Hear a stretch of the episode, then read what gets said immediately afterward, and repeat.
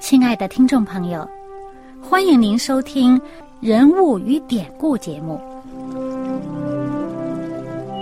欢迎收听《人物与典故》。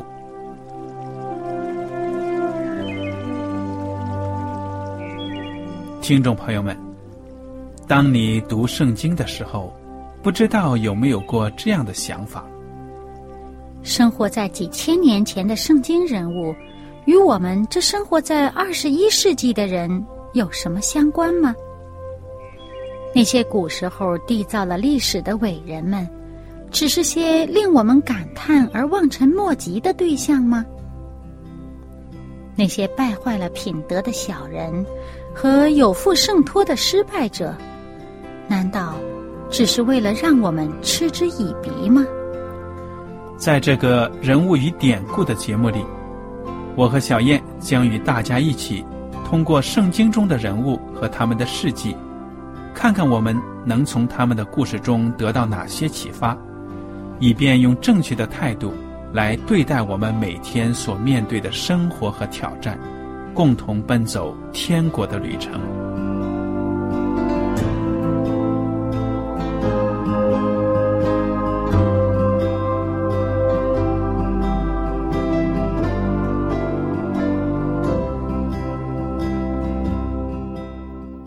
听众朋友们，你们好，我是艾德，我是小燕，大家好，很高兴又能跟您坐在一起来研究圣经当中的人物与典故。我们接着来看。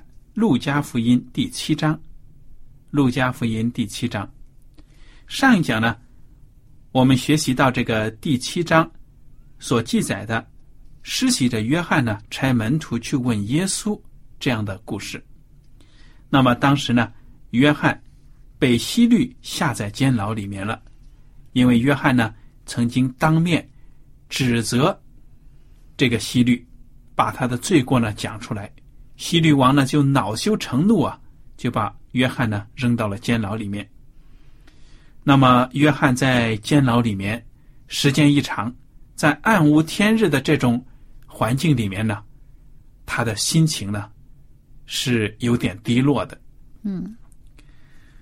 结果呢，当约翰的门徒把耶稣基督在这个社会上外面所行的神迹。名声越来越大，这样的情况反映给约翰的时候呢，约翰就有一点呢，心里面好像不平衡。于是呢，他就打发他的门徒去问耶稣，说：“那意思呢就是这样子，你到底是不是弥赛亚？”嗯。哎，耶稣基督呢没有直接的回答他是或者说不是。耶稣基督呢？就把自己所行的神迹列出来，叫那些门徒回去转告约翰说：“你看，我所做的这一切，跟圣经当中预言里面这个讲的弥赛亚所要行的，是不是符合呢？你们自己呢，回去跟师傅讲一下。”嗯，耶稣呢叫那个。约翰所派来的人看他做什么？嗯哼，他说：“你回去把你所看，把你们所看的告诉约翰。”对呀。那么，约翰，我们可以想象，他的反应呢会是什么样子？他是对上帝很有信心的。嗯。尽管呢，在那种艰苦的环境之下呢，心情受到了影响。嗯。但是，当他听到耶稣基督带回来的话之后呢？他肯定是心里面对耶稣的这个信念呢更加的坚定。嗯，那么我们大家也是这样子啊。虽然我们没有人亲眼的见过耶稣，没有跟他面对面的谈话，但是呢，耶稣基督通过圣灵，在我们每个人的生活当中呢行神迹。那么，如果你听说耶稣被其他的基督徒呢这个介绍来认识耶稣，来到教会里面。同样的，你面临着这样的一个问题：耶稣究竟是谁？没有任何一个人亲自的跟耶稣呢面对面的谈话。但是呢，圣经所记载的这些神迹，还有其他的信徒所做出的伟大的见证，你说耶稣是谁呀？嗯，这个问题呢，是每一个人必须回答的，因为这关系到你能不能够得救进天国。如果你只是把耶稣看成是一个伟大的老师、一个师傅、一个宗教的创始人，那么呢，你很可能。就不能够得救了。你停留在那样的一个地步，对耶稣的认识就是这样子，你是不可能的得救的。唯有你把耶稣呢当成你个人的救主，接到你的心里面，听从他的教导，悔改认罪，那么你就有永生的盼望了。嗯。要相信呢，耶稣坐在别人身上的，也可以坐在我身上。嗯哼，别人相信耶稣基督能得救，我也应该相信耶稣基督。那么，就像耶稣呢，叫呃约翰的门徒带给他的那个话说：“凡不因我跌倒的，就有福了。”嗯哼。那么接下来，路加福音的这个呃第七章二十四节就讲到。约翰的门徒把这个呃耶稣所看到耶稣所做的事，还有带着耶稣的话回去告诉约翰。那么这些门徒走了以后，耶稣对众人说起约翰的时候说了些什么？嗯，好，第二十四节，《路加福音》七章二十四节，约翰所差来的人急走了，耶稣就对众人讲论约翰说：“你们从前出去到旷野。”是要看什么呢？要看风吹动的芦苇吗？你们出去到底是要看什么？要看穿细软衣服的人吗？那穿华丽衣服、宴乐度日的人是在王宫里。你们出去究竟是要看什么？要看先知吗？我告诉你们，是的，他比先知大多了。经上记着说：“我要差遣我的使者在你前面预备道路。”所说的就是这个人。我告诉你们，凡妇人所生的，没有一个大过约翰的。然而，上帝国里最小的比他还大。众百姓和税吏既受过约翰的洗，听见这话，就以上帝为义；但法利赛人和律法师没有受过约翰的洗，竟为自己废弃了上帝的旨意。三十一节，主又说：“这样，我可用什么？”比这世代的人呢？他们好像什么呢？好像孩童坐在街市上，彼此呼叫说：“我们向你们吹笛，你们不跳舞；我们向你们举哀，你们不啼哭。”失喜的约翰来，不吃饼，不喝酒，你们说他是被鬼附着的；人子来，也吃也喝，你们说他是贪食好酒的人，是税吏和罪人的朋友。但智慧之子都以智慧为事。嗯，好，小燕，你给我们分析一下耶稣基督所讲的这一大段话吧。好，那么耶稣讲这个话呢，是在施洗约翰的门徒离开以后，他向众人来讲述、评论呃关于施洗约翰的事情。嗯哼，他就讲到，你们当初到旷野去看谁？明明是去看施洗约翰，去听他的讲论，受他的洗，对吧？因为施洗约翰在旷野给人施洗嘛。嗯，好。那么说，你们去看，就是想去看先知，想去听这个先知的讲论。果然不错，你们的确是去看先知，他就是先知，而且他比先知还大。经上说什么呢？说我要差遣我的使者在。你前面预备道路，这话指的是对耶稣说：“说你前面会有一位使者为你预备道路，而这个预备道路的使者呢，就是施洗约翰。那个在呃马太福音的第十一章也同样说到这段话。那么这马太福音十一章里面呢，它是平行的经文呢，也同样是讲到这一段事情。”那么我们知道呢，在旧约圣经的最后一卷书最后一章的最后那两句，也就是马拉基书的第四章第五六节，就讲到呢，上帝说我要派这个先知到你们那里去，嗯哼，这个是先知以利亚，实际上指的是有这个以利亚的呃心智能力，嗯啊，到你们那里去，呃，使你们这个心呢归回上帝，归回天父。我们来看马太福音十一章，从十一节开始，我读一下啊。这里面就讲到这个以利亚，他说：“我实在告诉你们，凡妇人所生的，没有一个兴起来大过施洗约翰的。然而天国里最小的比他还大。从施洗约翰的时候到如今，天国是努力进入的，努力的人就得着了。因为众先知和律法说预言到约翰为止。你们若肯领受，这人就是那应当来的以利亚。有耳可听的就应当听。我可用什么比这个世代呢？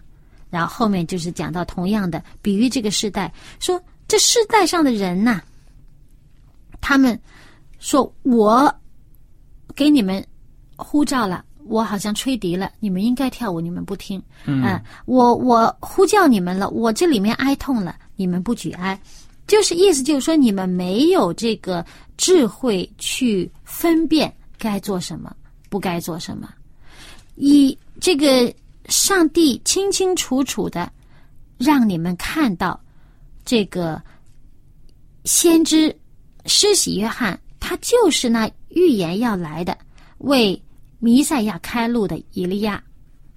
你们不懂得听他的话，没有反应。哎，没反应。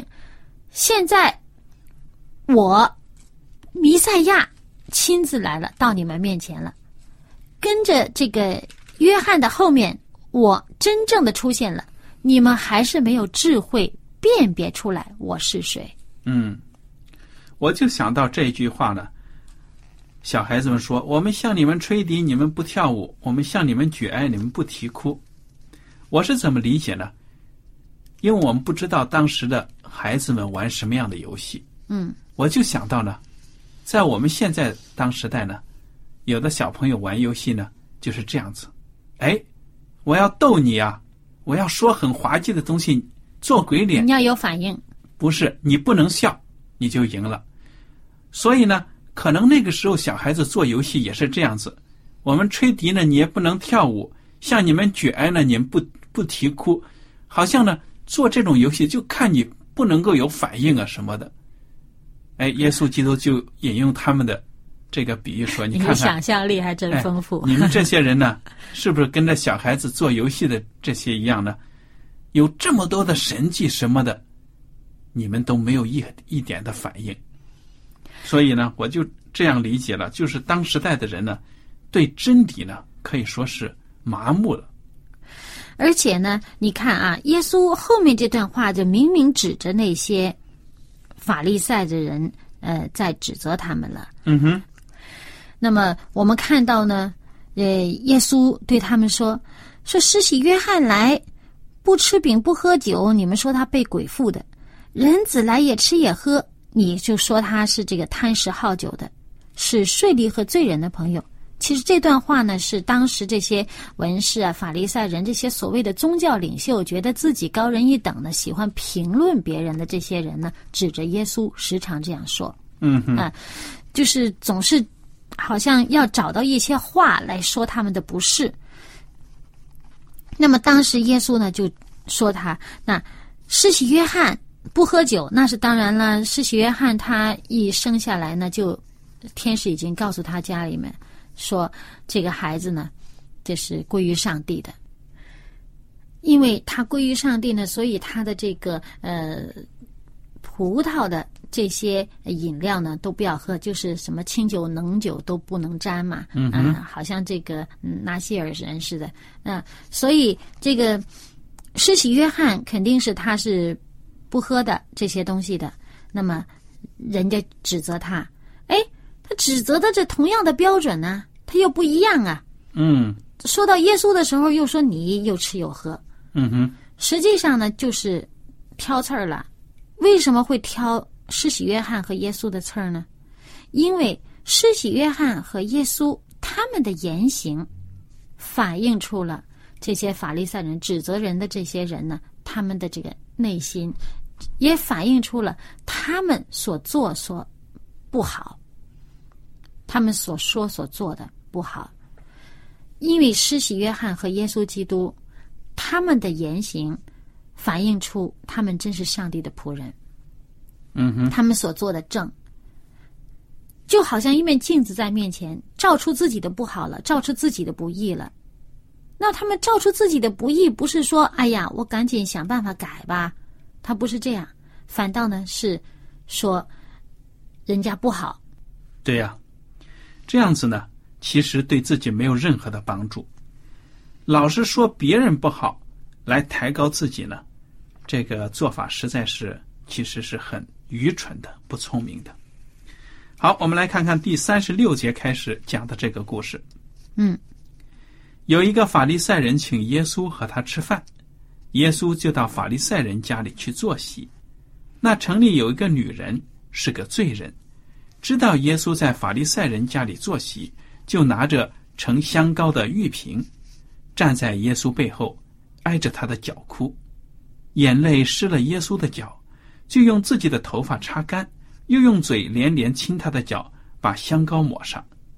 请耶稣的法利赛人看见这事，心里说：“这人若是先知，必知道摸他的是谁，是个怎样的女人，乃是个罪人。”耶稣对他说：“西门，我有句话要对你说。”西门说：“夫子，请说。”耶稣说。一个债主有两个人欠他的债，一个欠五十两银子，一个欠五两银子，因为他们无力偿还，债主就开恩免了他们两个人的债。这两个人哪一个更爱他呢？西门回答说：“我想是那多得恩免的人。”耶稣说：“你断的不错。”于是转过来，向着那女人，便对西门说：“你看见这女人吗？”我进了你的家，你没有给我水洗脚，但这女人用眼泪湿了我的脚，用头发擦干。你没有与我亲嘴，但这女人从我进来的时候就不住的用嘴亲我的脚。你没有用油抹我的头，但这女人用香膏抹我的脚。所以我告诉你，她许多的罪都赦免了，因为她的爱多；但那赦免少的，她的爱就少。于是对那女人说。你的罪赦免了，同席的人心里说：“这是什么人，竟赦免人的罪呢？”耶稣对那女人说：“你的信救了你，平平安安的回去吧。”哇，这个故事其实有很多很多好的意思在里面呢。嗯，像这样一个故事呢，在另外三卷福音书里面呢是。记载了另外一件类似的事情，而那件事情呢，是发生在耶稣在地上传道事工几乎要结束的时候，在耶稣受难之前六天。嗯，那是另外一件事情，但是呢，与这个很类似。嗯嗯哼。那么这件事情呢，就是发生在呃初期了。嗯，发生在耶稣呃在世上传道啊这个初期了。嗯哼。那么地点也不一样。那么这件事呢，应该是发生在这个加利利，啊，因为现在讲到现在为止呢，耶稣还都是在加利利这一带活动。那么，而另外的一件事情呢，是在耶路撒冷附近的这个伯大尼。嗯哼，这个事情是不一样。但是呢，那我们来看看呢，这里面讲的这个女人呐，她没有说这个女人的名字，嗯，也没有说她的职业。只是说她是一个罪人。嗯，那个时候，如果称一个女人是一个罪人，大家首先会想到她是干什么的？肯定是不正经喽。大概是妓女之类的哈。嗯。嗯，大家肯定嗯，在那个年代呢，反应最快的就先会反应到，首先会想到她可能是一个妓女。嗯。而当时的人吃饭的这个习惯呢，你一个家里人。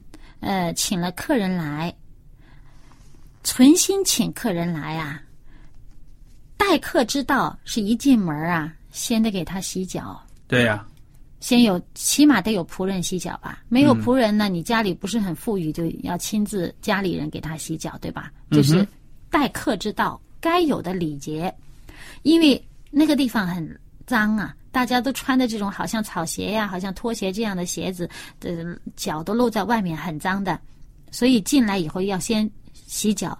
为什么要洗脚呢？因为当年这些呃以色列地区人这个吃饭的习惯，他不是像我们现在坐在这儿吃饭，脚放在地上，他倒不是的。他们那儿吃饭习惯呢是这个靠着。好像靠着榻呀，靠着床这样的这个斜靠着啊，一只手撑着这样斜靠着，这半躺半卧这样吃东西的。嗯所以这脚呢是离地的，呃等于说上炕了。你这个上炕的话，那我们中国北方，你上炕的话不洗脚能行吗？嗯，你肯定上炕得洗脚嘛。所以他一定是待客之道，你非得给客人洗脚不可。而且呢，更亲密一些，更加的这个呃敬重这位客人的时候呢，会给他抹油，啊，会有油抹在他头上，表示特别这是我的尊贵的客人，我非常的尊敬、尊重你，嗯，把你看得很高，看看看得你很尊敬你，啊，那么表示更亲密的关系呢，就会与对方亲嘴，啊，就脸贴脸这样的。嗯哼，可是呢，这个请耶稣来的这个人呢，显然他是不止请耶稣一个人嗯啊，因为还有同席吃饭的人嘛。他只是把耶稣，呃好像说是请耶稣吃饭，但实际上呢，好像有点待耶稣是一个很普通的一个人，嗯哼，嗯，没有把他当成一个尊贵的客人来对待。对呀、那耶稣呢，其实也知道他是这样，但是并不拒绝他的宴请，啊，请耶稣去，耶稣也就去了。那么耶稣去跟他吃饭的时候呢，哎，这个来了一个人。那么我们知道，他们吃饭的时候呢，虽然斜靠着，大家这个围着桌子斜靠着，那个脚都伸在外头，那个头呢向着桌子这边，那么脚伸在外头。那么这个女人来了一个女人，站在那儿哭，眼泪掉在耶稣脚上，他就给耶稣把这个脚擦干，用头发擦呀。女人呢，那个年代的女人，这个头发可是很，对她来讲是很重要的。嗯这个哪有轻易是头发用来做这个事情的？而且是插脚的。啊，这个等于说她把她自己的这个尊严一切都放下了。嗯这位女士已经把她所有的一切的尊严，通通的摆在耶稣面前了。嗯哼，她用这个香膏，他甚至觉得自己这个膏可能不配擦耶稣其他地方，只只配擦脚。他把这个香膏倒在耶稣的脚上。嗯哼，你看，西门没有给耶稣用水洗脚，他用香膏，他用这个眼泪滴湿了耶稣的脚，用香膏来抹上，好像是擦脚一样，表示他对耶稣的这个这个爱啊，和表示自己的这个不配，嗯表示自己的谦卑不配。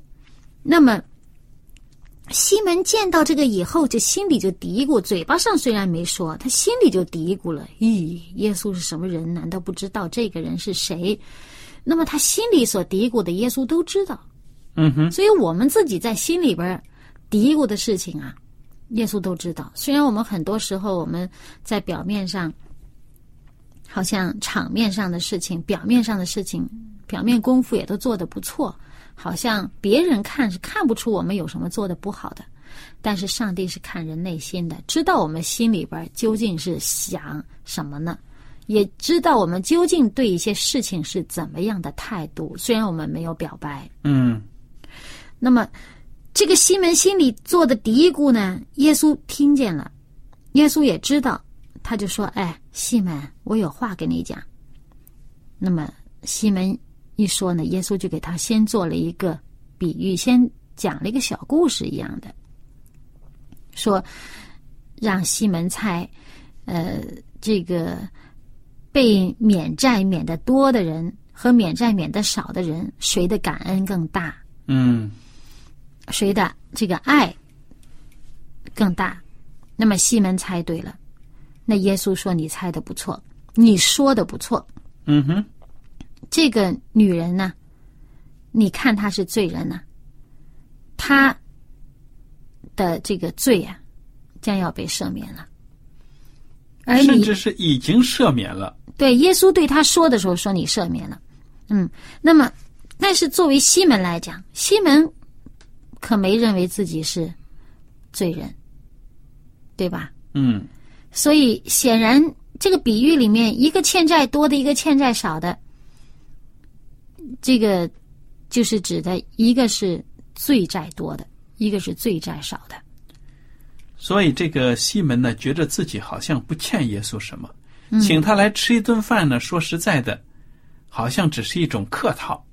说不定他还觉得很给耶稣面子，因为他是法利赛人嘛。